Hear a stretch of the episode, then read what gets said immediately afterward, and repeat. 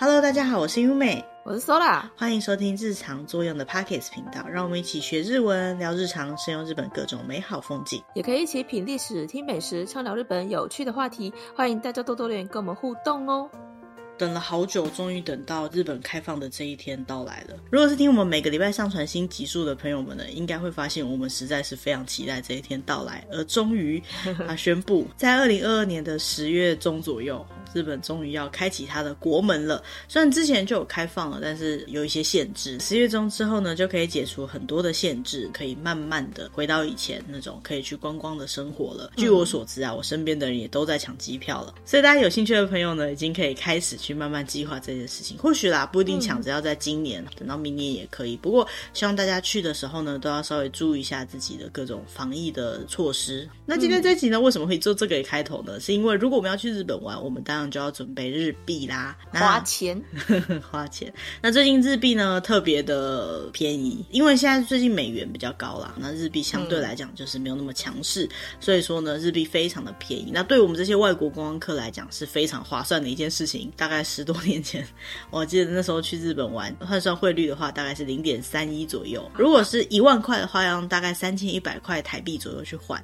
那现在的话，是我们最近看好像是零点二二多，也就是说一万。块的日币只需要花两千两百块左右台币去换，这个稍微打一下算盘就会发现说它怎么这么划算，差很多。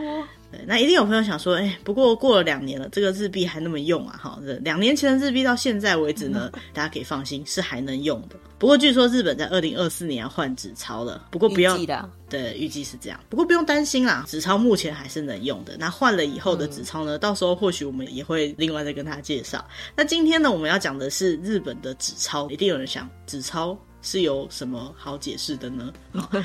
就是钱吗？就是钱。日本的纸钞来讲，它的币值呢，最高是一万块。曾经呢有想要说发行十万或者是五万块的纸钞，听起来很不好用哎。对，听起来不是很好用。就像台湾也曾经有发行过两千块的钞票一样，那大家都不是很喜欢用。那日本也曾经有想过，那要发行更高面额的纸钞。目前为止啊，最高面额大概就是一万块的纸钞。那一万块以下呢，还有五千块的纸钞跟一千块的纸钞。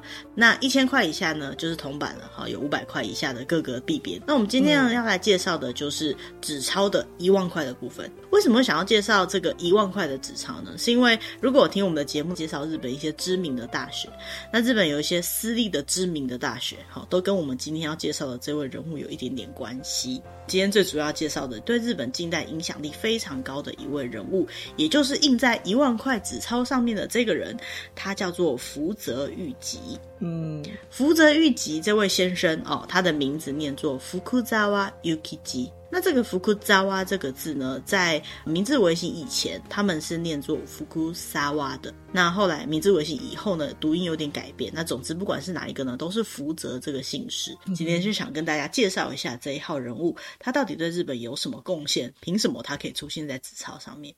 那讲到这个一万块纸钞出现上面的人呢，就不得不提到另外一位也曾经出现在一万块纸钞上面肖像的人物，就是圣德太子。嗯，在一九五八年的时候，日本第一次发行一万元的钞票的时候呢，就在上面印了这个圣德太子。后来呢，在一九八四年的时候呢，做了一次更新。那个时候呢，新更新的钞票的一万块上面呢，就选择了福泽谕吉这个人。好，那以前的一万块肖像啊，之所以选择用圣德太子，是因为圣德太子他在很久很久以前制定了日本的十七条宪法，还有冠位十二节，也是造就日本制度很重要的一个人物。那又为什么后来要选择福泽聚集呢？那是因为当时啊，他们认为说，他们要找一个不管是在日本国内还是日本国外都有知名度，并且呢是希望可以比较近代一点的人，比如说明治时代以后的人。那接下来呢，我们就来看看这个福泽谕吉先生呢，到底对日本产生了多大的贡献，让他可以出现在日本面额最大的钞票上面，成为人人都追求的对象。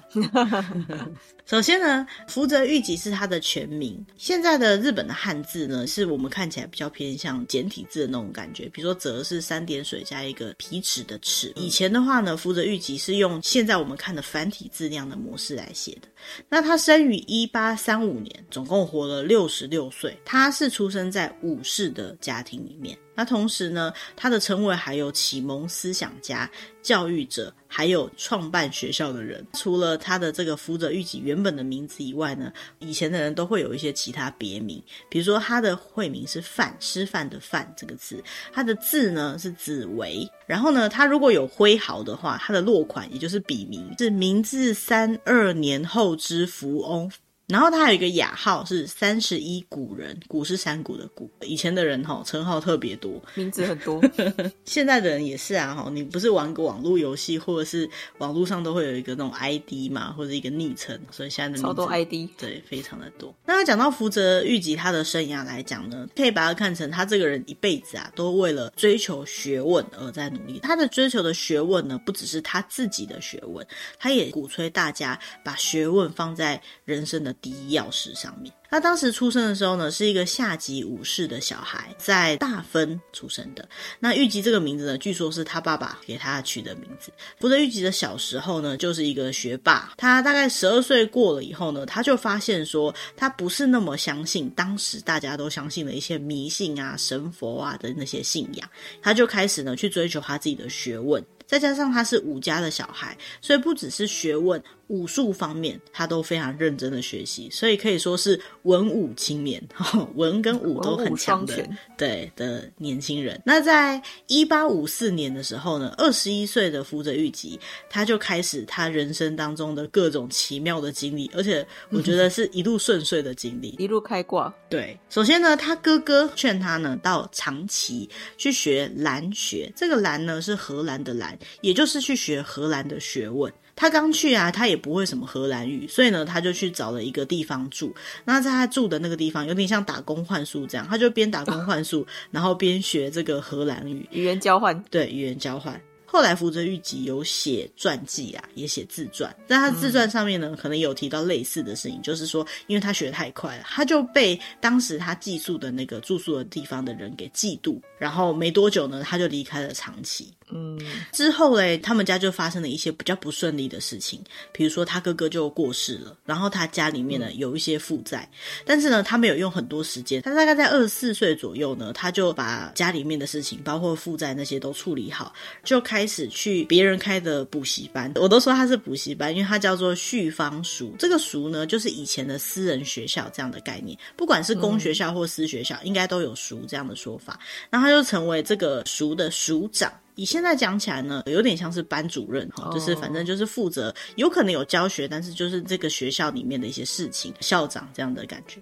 那个时候呢，在他人生当中第一次接触了生理学、医学、物理学跟化学这些理科的东西。那为什么会这样子呢？是因为以前在日本啊，这些学问是属于洋学，就是说日本他们早期呢是跟中国那边有比较多学习的往来嘛。嗯，虽然说我们有中医这样的概念，可是，在这些物理化学的这个领域里面呢，其实还是西洋的进展比较快一点。偏现代的医学的话呢，在当时就是属于荷兰或者是其他西洋的国家。会比较强项。那因为他曾经接触过这个蓝学的关系呢，嗯、所以他就开始接触了这些理工的学校。那到了二十五岁呢，他就来到了东京，哈，当时叫做江户，去开了自己第一家的、呃、补习班，就是在教蓝学，就是西方的学问啦，可能荷兰或者是任何西洋的学问的学校。那这个学校呢，就是后来的庆应艺术大学的起源。所以他对日本的影响的第一件事情就是这个，他是庆应艺术大学的创校的。班人对校长的概念，那这个部分呢，在上一次我们介绍学校讲到，庆艺术大学呢，一直把它当做是唯一的至圣先师。在清音艺术大学这间学校里面呢，除了福泽諭吉这位创校的老师可以叫做老师，就是惯用 sensei 这个名字以外呢，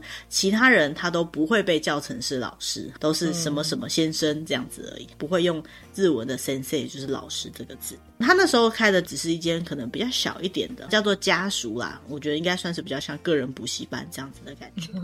不过这时候呢，他发现了一件事情，因为江户的附近，东京的附近呢，就是横滨，他就到横滨呢去参观，好去拜访的时候呢，发现说，在横滨那个地方啊，他学的这个オランダ语就是荷兰语呢，好像没有什么用。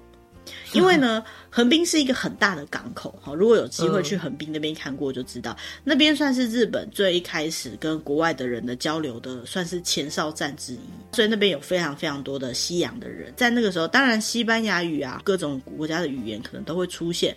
不过呢，他那时候就发现说，哦。英语的使用者还是蛮多的，所以呢，他就觉得他要学英文。嗯、那他怎么学呢？一般我们现在人要学英文呢，你还比较科技一点，对对对，可能找补习班哈，或是上网找课程。他不是，他找到了一本字典，嗯、他就对，他就开始学英文了，用字典就可以学英文了，真的是非常厉害。与其说是学英文，他就开始研究英文了，因为在那个时候呢，在日本可能英文也不是那么的普遍。就是不是大家都在学，嗯，所以他就开始慢慢去研究英文，对日本的影响真的是非常的大。这个我们后面再跟他讲。据说啊，他从年轻的时候开始呢，就有一个非常特别的不好的习惯，就是喝酒。为什么说喝酒是不好呢？不是喝酒这件事情本身不好，是据说他从小就爱喝酒，很爱喝。他去别人的补习班工作，还有自己开补习班，这过程当中呢，他都非常爱喝酒。大家都觉得有点担心他的身体，所以有人就劝他不要喝酒，戒酒。可是呢，他遇到这个也不是什么好朋友，就跟他讲说：“你既然这么爱喝酒的话呢，那不然这样，你不要喝酒，你抽烟好了。”有一阵子他就没有喝酒，就改抽烟。结果后来呢，他发现他酒还是戒不掉，而且他又变成老烟枪，他就又烟又酒的。我们现在可能会觉得很夸张，可是去想想日本那个时候的时代背景，可能是还好的。这一个很爱追求学问的人，也爱追求烟跟酒。据说他一直到老都很爱喝酒，也很爱抽烟。据说他曾经喝酒喝到全裸，去遇到他们自己学校里面的老师的太太，很尴尬的这件事情呢，他自己记了四十年，自己到后来就不要喝那么多酒啊，老的时候都很尴尬，所以他就是因为那时候想说不要喝那么多酒，所以他才开始讲戒酒的方法，就后来又开始抽烟，然后酒也没戒掉。不过就戒酒这件事情，他好像有做过一些努力啊，他好像曾经想过慢慢的循序渐进的戒酒，所以他就先从一大早不要喝酒开始。你就觉得这很难吗？可是对他来讲可能很难哈。他就一大早不要喝酒这件事情实行了很长一段时间，慢慢的练习。再来从中午或者是算下午哈，白天不要喝酒，再慢慢练习。再来宵夜时段不要喝酒，但最终他还是喝，不是一整天无时无刻都在喝，循序渐进减少喝酒的这个部分，听说就花了三年的时间。嗯。那接下来讲到他的青年到中年时期，大概二十七岁左右开始。那二十七岁的福泽谕吉呢，还没有结婚，在那个时代，二十七岁还没结婚算是挺晚的了。因为他那时候呢，旅行去了旧金山跟夏威夷。一般人去美国可能会买一些土特产什么的回来，嗯、他呢带回来的东西就是英文的字典。别人可能会觉得带字典现在有什么奇怪的吗？上网查就好。那个时代当然是没有网络的嘛。字典这个东西呢，当时在日本也不是那么多。他带了字典回来以后呢，回到日本他就成为了一个翻译家。我那时候看到这段的时候，我就觉得也太厉害了吧！你不过就是带字典回来就可以成为翻译家。大概二十五岁、二十六岁左右开始学英文，一两年之后，他就可以翻译英文喽，非常的厉害。而且呢，除了会翻译英文以外，他还受到政府的雇佣，就是雇佣他来翻译国外的一些文献。嗯，那后来在一九六一年，就是他二十八岁的时候，他终于结婚了。隔了两年以后呢，他生了他的第一个儿子。之后呢，他也不断的过着追求各种不同的学问，好像刚刚讲那些各种理科的东西，还有翻译的生活。嗯，那翻译呢，对福泽谕吉来讲呢，不算是正职，应该算是他的公务，就是政府派给他的工作。同时，他还开始翻一些新闻杂志，然后这些新闻杂志对他来讲就是副业，因为他翻译这些东西薪水呢，就可以拿来补贴他补习班的相关开销。然后，在一八六七年，他三十四岁的时候呢，他又在跟着政府当时的幕府一起到了美国去出差去拜访。那这一次呢，他在美国待了五个月，他又带了更多的美国的原文书。所以对他来讲，土产就是买书回来。我可以理解，我以前去日本也都是买书回台湾的。他不会带一堆吧？对啊，看得完的范围。那我想他应该是带了不少啦，嗯，可能也只有他看得懂。然后他必须要这样子继续精进下去。嗯。那后来在一八六八年，三十五岁的福泽谕吉呢，他终于不想要再帮政府工作了，他就辞职回家，把他原本开的那一间补习班，把它改成庆应艺术，也就是庆应艺术大学的起头啦。作为一个学校的校长以及一个学者呢，开始进行他的后半生的黄金岁月。他在这个过程当中推广了很多的知识，对于日本来讲一些很新潮的事情。当然了，也是会有一些人不满意他在这个过程当中所做的事情，所以呢，还有一些暗杀的危机，边逃命，然后一边呢做翻译，然后一边呢他也开始呢去跟他们的政府鼓吹说要去建立一些学习新的技术、新的知识的学校。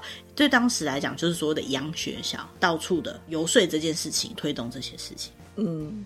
四十岁左右呢，他开始发现演说的重要性。这个演说呢，就是我们现在中文可以理解的演讲。不过值得一提的是呢，福泽谕吉在他会英文之后，他其实创了很多独有的字，比如说“演说”这个字，以前是没有“演说”这个字的。这个字对他们来讲叫做和制汉语，像演说、动物园。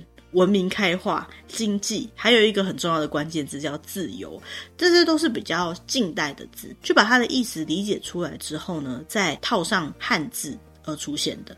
所以这些字呢，它其实是日本那边创造出来的汉语的字。所以呢，它。这个人除了语言的天才以外，他甚至能够造字。不过这个造字呢，是属于翻译型的造字，就是说他不是直接套用他的音，然后回到日本，而是包含这个字本身的意思，然后把它创出一个新的字。当时中年的福泽谕吉呢，就觉得演说这件事情非常重要，因为他觉得呢，能够去表达自己的主张，培养出一个有想法的人是很重要的。所以呢，他当时就在自己家里面呢，去开这个演说的讨论的研习会。他从三十岁到四十岁呢，已经生了五个孩子了，是一个顺风顺水的人生，都没有太大的挫折。后来中年期到晚年期的福泽谕吉呢，还创了一些，比如说像刚刚讲的演说会啊，创立了一些民间的杂志啊、报纸啊之类的，甚至呢，他还有去选议员，势力还是非常的庞大的。嗯，在四十岁后半的福泽谕吉呢，他甚至有创立一个叫做日本学士院这样子的机构。这个日本学士院呢，在呃日本的政坛跟相关的领域呢，都有非常大的影响力。他还帮政府发行了报纸那些东西。那这样一个人物呢，在他大概五十岁左右呢，毕竟年纪也开始大了，视力开始没有那么好了之后呢，他就开始进行日本全国旅行的计划，就他开始进行退休的生活。退休了就是了。嘿，然后那时候呢，看戏呀，好，然后去过很多很舒服的时间。在五十七岁的时候呢，他还是没有忘记他原本办学的这个理念，就在他原本的庆应艺术大学开了大学部，设立了很多新的科目。那那些科目呢，包含一些。文学、法律、理财这样子的科目，都是在那个时候就已经开始在这间学校里面有。其实我觉得理财这个概念真的蛮厉害的，虽然说他们那时候的理财好，好先进哦，对，跟我们现在想象中的那个个人理财可能不太一样。它其实是日本银行这个机制，也就是日本中央银行这样的概念。推广跟倡导的很重要的人物，在当时要创立日本银行的时候，也有他的一份力在里面。然后，日本现在会计学的一些基础，像是复式簿记、借方贷方这样的概念，虽然说不是他发明的，可是把这个东西介绍给日本知道的也是他。再来就是除了这个以外啊，日本现在近代的一些保险制度，这些东西呢，也在他的著作里面有提到。因为他那时候到美国那些国家去旅行嘛，那在那个旅行的过程当中呢，他去了解了很多的西洋的一些比较先。进的知识跟概念，所以呢，他那时候有做了一些保险相关的字，那时候叫做请和，申请的请，合作的合，比如说像生涯请和就是生命保险，火灾请和就是火灾保险。还有海上请和，就是海上保险。你可以想到那时候海上保险这样的概念嘛，实在是非常的厉害。在他的著作里面就有提到这件事情，而且把这个东西呢，把这个概念传达给日本知道。嗯，我们刚刚最开头的时候有提到，他是一万块上面印着人物嘛。除了他对日本有非常多的贡献，等一下我们继续讲他有哪些贡献以外呢，对于日本近代相关的一些知识传播，真的有非常深远的影响力。所以可以理解，它可以被印在最高币值的纸钞上面。嗯。进入六十岁的福泽谕吉呢，就开始带着他的小孩子还有家人们到处去旅行，也其实也算是过着非常舒服的退休生活。嗯、那最后在一九零一年的时候，也就是他大概六十六，有些记载是六十八岁，可能虚岁十岁的关系，他就生病，然后就在他的那间学校，就是庆应艺术大学，他有一个在山田那边的一个校区，自己家里面过世。那据说他的死因呢，应该是中风，好，日文就是脑出血。就他一直在喝酒的这个部分来。好像也算不是很活得蛮久的，对对对，也算活得蛮久的。那要讲起这一号人物呢，他最厉害的事情呢，其实有两点。第一个呢，就是他对于学问的无止境的追求；另外一个部分呢，嗯、就是他超级优秀的语言能力。它并不像现在的人一样有这么多的知识可以吸收的地方，语言也不像现在一样有这么多可以学习的方法。可是他就可以靠自己的能力去接触这些知识，去学习这些语言，并且把这些东西的重要性呢传达给日本人知道。嗯，在他的著作里面啊，有非常非常多本都在日本是畅销书，其中有一本呢叫做《西洋事情》，他是在一八六六年写的一本书，就是在讲他去国外所见所闻。我想到我自己写的出外游记都是什么东西好吃，然后什么东西好漂亮，然后什么东西好厉害，但他写的呢都是一些很重要的概念。这本《西洋事情》呢，它经过很长时间的编辑，总共有十本，这十本里面呢包含政治。议会、学校、报纸，还有医院等等，就是他在国外看到西洋的一些新潮的知识、新潮的制度，他都把它写在他的书里面。所以基本上，在日本去传达这些概念，虽然不一定是唯一的人，但是绝对是影响力非常大的人。这一点呢，就奠定他在日本影响力很高的基础。那再来呢，就是他对于办学的用心，因为他一生当中都在追寻更多的学问，以及他在告诉大家说，大家都应该要追寻更多的学问。他曾经出版另外一本书呢，就叫做《学问のすすめ》。这个“学问”就是学问，而“すすめ”呢，就是像进步、进展、进展、进步的学问这样子的意思。嗯、那其实日本呢，从明治时代那时候开始呢，就有一个“文明开化”这样的字。这个字据说也是他创立的，嗯、就是说不只是迈入现代化的，去学习更多的新的知识。当时有点锁国那个时期的日本呢，去走向更现代化。所以在福泽諭吉的人生当中呢，自从他开始学习这些西洋 的文化之后呢，他就不断的想要把这个东西传达给日本的所有的人，包含日本的政府。以政治或是军事的角度来讲呢，他虽然说不一定完全是正确的，可是他一直都是站在比较像是维新那一派的，就是发展更多新的、学习更多新的知识的那一派。当时还有幕府的那个时期呢，只要哪一派是支持开国的，哪一派是支持日本不要再继续锁国、不要再固步自封的，他就去支持那个派系。但是那时候他算是蛮。蛮明确的立场。那在他写的这本《学问のすすめ》里面呢，有一句很重要的话，虽然很多人都说这是他的名言啦，不过据说也是他不知道从哪里听来的话。这句话说成日文呢，就是“天は人の上に人を作らず，人の下に人を作らず”。那这句话是什么意思呢？直翻过来就是：上天不会在人之上造出人，也不会在人之下造出人，也就是人之生而平等。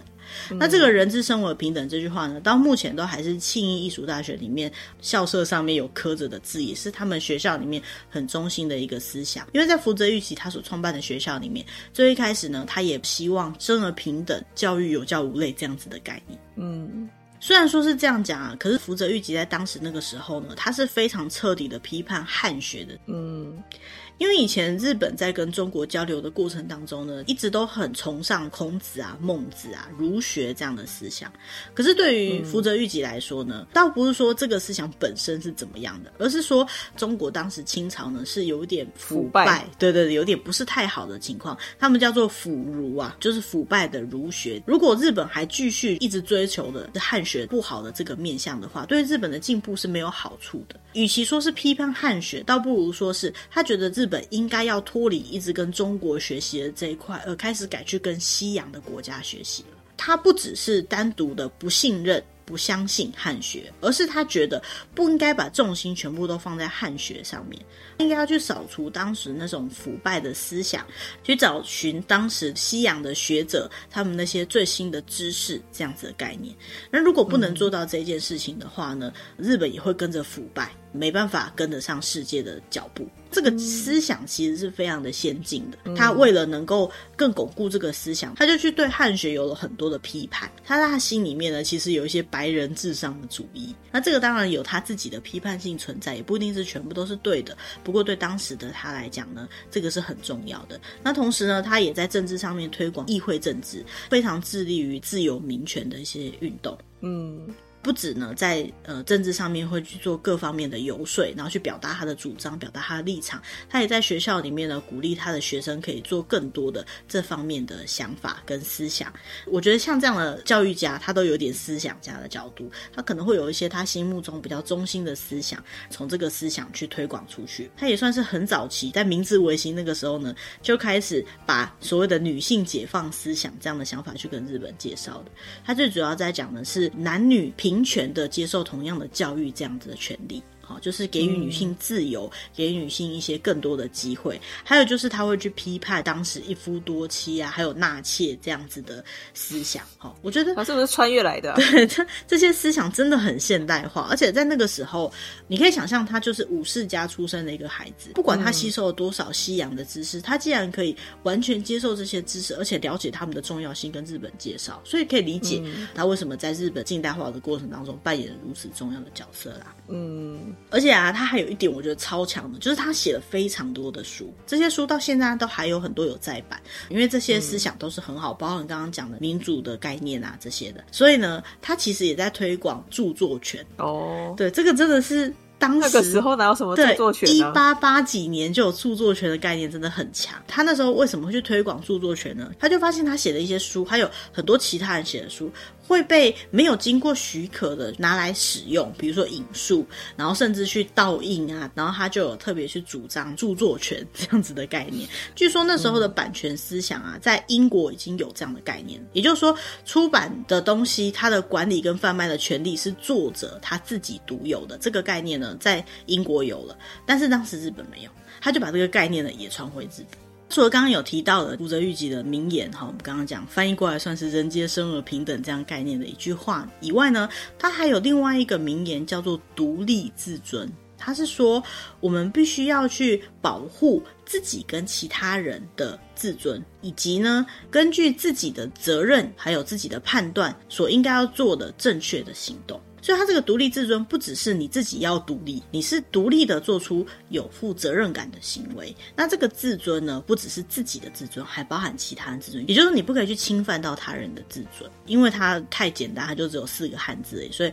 有很多不同的解释方式。不管是哪一种解释呢，我觉得这样的概念是非常的好的，因为这个算是福泽谕吉呢，在当时那个时代背景下接触了西洋文化之后呢，去感觉到人跟人之间的平等性有多重要的一句话。再来就是呢，这个自尊跟独立这个概念呢，也在传达给日本人说，学习正确的知识，然后以及能够尊重别人的这种思想，对于一个人的自立，对一个国家的发展是多重要的一件事情。嗯，那刚刚有提到说呢，他其实是非常热衷于办学的人嘛。除了开他自己的大学，就是这个庆应艺术大学以外呢，他还去帮忙别人开大学。这时候呢，就兴趣是办学校，就是了。对，这时候就必须要提到北里财三郎这个人。那这个北里财三郎呢，现在我们大家都不认识他，对不对？可是两年后，大家都会认识他了，因为在二零二四年的新的纸钞上面预定采用的人物呢，就是这个北里财三郎。不过他是千元钞，他不是万元钞。嗯、那为什么这个北里财三郎呢会被这样的尊崇呢？因为他一样是在明治时代非常活跃的一个伟人啊。因为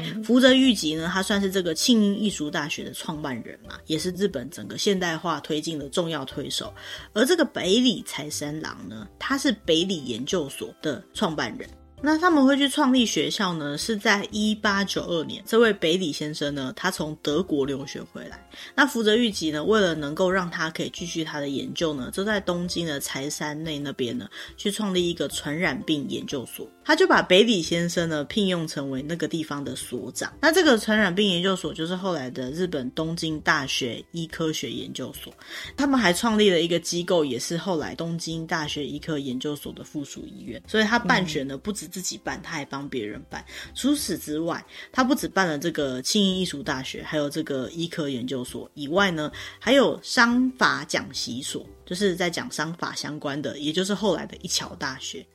以及神户商业讲习所，就是后来的神户商业高校等等，也就是说他办了好几间学校，哈，都跟他而且都很有名的，没有错。那除了办学以外呢，他也办报纸，他办的报纸叫做《时事新报》，他是创刊者。像现在我们在报纸上面常常会看到下雨的时候，那个符号是一个云，然后有下雨；晴天是太阳这样子的插图呢，当时也是在《时事新报》这个报纸上面第一次被使用。那介绍到这里呢，我们把他的生平跟他做了很多很厉害的事情，全部都介绍过一次，大家应该可以理解哦，他在日本到底是做了多厉害的事情，让大家会这样推崇他，把它放在一万块的纸钞上面。像他写的《Gakumon no Susume》这本书啊，到现在还是日本很熟知的一本书，其实还运用在日本的一些教育文化上面。虽然说那个思想，我们现在觉得说啊，都已经是很普遍的知识了，不过在当时真的是影响力很高的一个人。嗯。他最重要的一件事情啊，我觉得是他作为一个教育者的这样的姿态吧，因为他从那个时候，不管是推广别人去读，还是自己在学习上面，都非常的热忱。那对他来讲呢，他在那个时期，嗯，也不是生活在一个非常富裕的人家，可是呢，他经由学习这些学问，到最后也成为在国家来讲举足轻重的影响力的人。所以其实可以把它想成是，不管是他说出来的话，还是他身体力行的去告诉大家说学问的重要性这件事情呢，我想对于很多人来讲都是非常的有说服力的。那我们今天要介绍的福泽谕吉的生平跟他的功绩大概就到这里哈，希望大家对他有更深一层的了解。那在这个了解的过程当中呢，也希望跟他结一个缘哈，以后可以就是，对啊，就是有个缘是要买多一点日币吗？对，我非常的喜欢它。看到它就开心，真的。你知道日本以前啊，上一个版本的一万块纸钞的时候，他们有一个开玩笑的说法，说圣德太子组队出巡啊，就是一整叠的圣德太子，嘿，就是一整叠的一万块纸钞。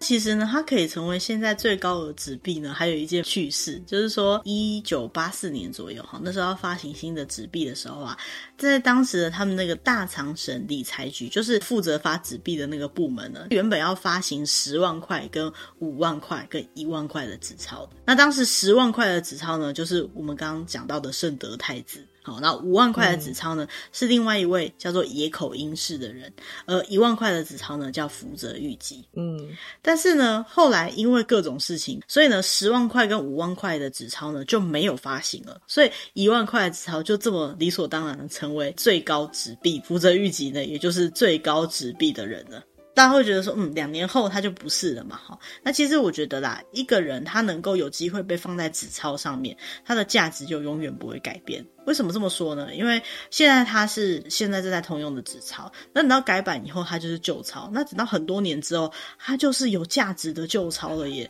所以 收藏家，所以它的价值呢，不管对日本来讲，还是对其他国家来讲，我觉得都一样有用。能够做到印在纸钞上面，真的是非常厉害的一件事情。大家能够拥有这张纸币，也是非常厉害的一件事情，对不对？一万块很多耶。以前都不知道为什么一万块上面是福泽谕吉，后来才发现原来他真的是做了非常非常多的事情诶，他真的很有资格被印在一万块上面。对啊，没有错。所以我就很想知道说，台湾那四个小朋友有没有 到底是多厉害？好吧，他们是台湾未来的希望，应该是这样子吧。嗯。嗯那今天的主题大概到这边，那希望大家会喜欢我们帮大家准备的内容。以后呢，我们会尽量找类似像这样子比较有趣的主题跟大家分享。那如果大家有什么想要听的主题呢，也可以欢迎利用这个节目下面的留言栏位，这边有我们的联络方式来跟我们联络。嗯，那今天的主题就到这边喽，谢谢大家，拜拜，拜拜。